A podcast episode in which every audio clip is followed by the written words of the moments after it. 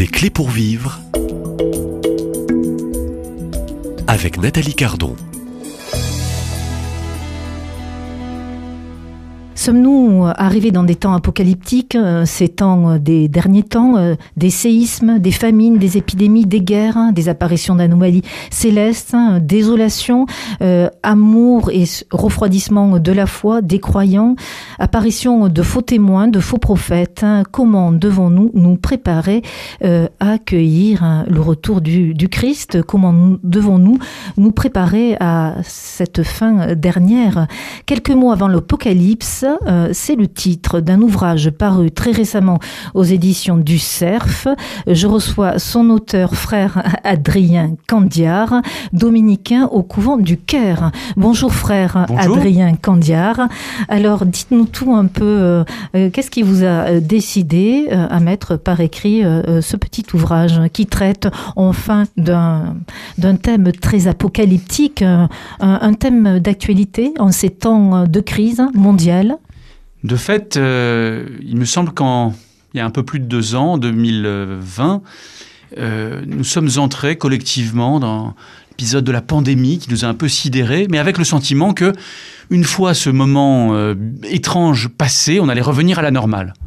En réalité, on le sait que la pandémie, qui n'est pas forcément terminée d'ailleurs, à la pandémie a succédé la guerre en Ukraine avec euh, les angoisses euh, de guerre nucléaire que ça a réactivé, qui étaient quand même des choses euh, un peu anciennes. Moi, c'était mes parents dans les années 50 qui pouvaient avoir un peu peur de ça dans leur enfance. Et, c'était terminé. À nouveau, on, craint l'apocalypse nucléaire, la destruction de la, vie humaine. Et là-dessus, les, les les catastrophes engendrées par le changement climatique sont devenues de plus en plus sensibles.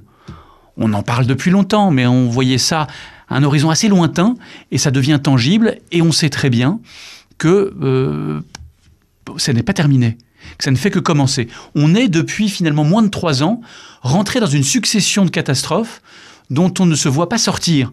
Et on a pris euh, le tragique de l'histoire en pleine figure.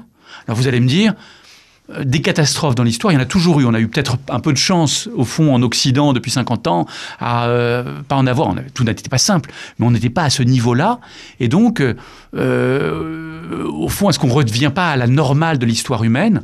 En un sens, oui, et en un sens, non.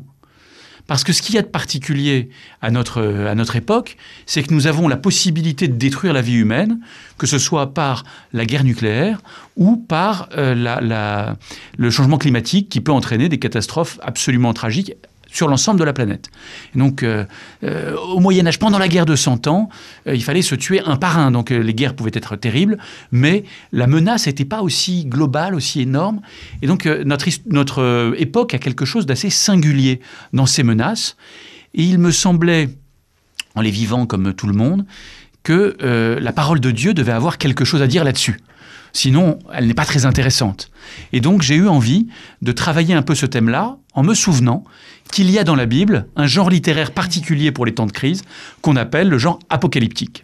Et ce genre apocalyptique que vous décrivez euh, dès le début du livre, vous l'utilisez en fait du début à la fin et euh, vous reprenez euh, parmi les quatre évangélistes que la plupart connaissent dans le Nouveau Testament, que ce soit Marc, Matthieu, Luc et Jean. Vous travaillez ici dans euh, cet ouvrage que je conseille aux, auditeurs, quelques mois avant l'Apocalypse. Vous euh, travaillez voilà, euh, sur l'Évangile et vous reprenez étape par étape l'Évangile de Saint Matthieu. Et mm, on pourrait de Saint Marc. De Saint Marc, voilà. L'Évangile aussi de Saint Matthieu traite de ce discours apocalyptique. Alors on n'a pas forcément trop l'habitude, permettez-moi euh, frère mhm. Adrien Candiar, quand on entend parler de Bible et d'Apocalypse, euh, euh, le lecteur qui peut-être est à distance encore de la Bible, qui n'est peut-être pas un grand mhm. professionnel et peut-être pas un grand bibliste, Apocalypse dit le grand livre de Saint Jean qui achève ce grand livre de la Bible. Absolument. Votre ouvrage permet au lecteur de revenir aussi sur ce genre littéraire que propose le Nouveau Testament où Jésus lui-même euh, a un discours au fond apocalyptique. Tout à fait. Qu'est-ce qui s'est passé? On a oublié? Alors, on n'est pas forcément familier de la Bible elle-même qui recouvre des textes très différents. Il y a plein de livres dans la Bible et euh, ces livres se ressemblent pas. Vous avez des codes de loi, vous avez des livres de prière, vous avez des livres de sagesse qui essaient de réfléchir, de donner des méditations. Et puis, vous avez un genre qui est apparu à la fin de l'Ancien Testament. C'est les livres les plus tardifs de l'Ancien Testament, comme le livre de Daniel, qui développe euh, un genre un peu nouveau à ce moment-là, qu'on va appeler le genre apocalyptique, qui va donner en général de grandes visions avec euh, des animaux effrayants, avec euh, des, des, considérations numériques. C'est souvent un peu déroutant pour nous, euh, qui va essayer de présenter en quelque sorte le sens de l'histoire par des espèces de grandes visions, des grands tableaux un peu effrayants. Et ce genre-là, il est présent dans l'Ancien Testament, il est présent aussi dans le Nouveau Testament, donc la Bible chrétienne, euh, par le livre de l'Apocalypse, le dernier livre de la Bible, que vous l'avez cité, euh, qui s'appelle donc carrément le livre de l'Apocalypse pour dire que c'est vraiment ce genre-là, mais des petites apocalypses, on en trouve ailleurs dans le Nouveau Testament, notamment donc dans les évangiles, Jésus lui-même tient un discours, euh, un long discours, qui est un discours de type apocalyptique, qui utilise euh, les données de ce genre-là, et donc qui va ressembler à d'autres livres de la Bible, donc euh, euh, de type apocalyptique. Et dans le, petit ouvrage que vous avez mentionné, j'essaie de faire lire au, lecteur un de ces discours apocalyptiques de Jésus, celui de l'Évangile selon saint Marc au chapitre 13, euh, qui est un passage qu'en général, même les chrétiens connaissent pas très bien. Et qu'on entend pourtant régulièrement. Euh, on l'entend le, le dimanche, oui. euh, à la fin de l'année liturgique, à la messe, mais en général, on n'aime pas trop. On n'aime pas trop y faire attention parce que ça nous met pas très à l'aise. Jésus qui est en train de parler de catastrophe, et on préfère, on est plus à l'aise, et je le comprends, euh, quand Jésus nous annonce heureux les pauvres de cœur, heureux les doux, heureux les cœurs purs. Là, on est bien. Mais précisément, la bonne nouvelle que Jésus annonce, elle, ça n'est pas la, la naïveté, ça n'est même pas l'optimisme, c'est pas une manière de dire rassurez-vous, tout ira bien. C'est au contraire, euh, il s'agit d'abord de regarder les crises en face et de savoir que l'amour de Dieu, il est vainqueur même de ces catastrophes-là. Alors, euh, je profite euh, de votre passage ici euh, dans, dans, nos studios. Nous enregistrons euh, pendant ce grand pèlerinage du Rosaire. Vous présentez des trois conférences pendant ce pèlerinage sur ce thème, au fond apocalyptique. Et je crois que vous avez beaucoup de monde. Hein vous, vous remplissez un petit peu la, les salles. Est-ce que c'est le On est dans un temps où le monde est bouleversé? Vous vous êtes revenu aussi sur cette grande épidémie que nous avons connue et, et, et traversée.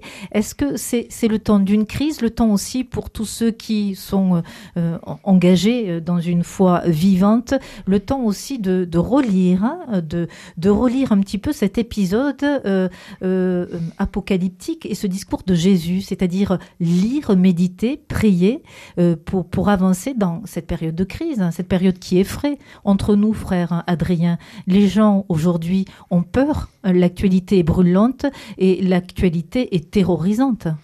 L'actualité est terrorisante et nous avons pris l'habitude de, pour d'assez bonnes raisons d'ailleurs, de ne plus faire tellement de place à Dieu dans notre compréhension de l'histoire du monde et de l'actualité.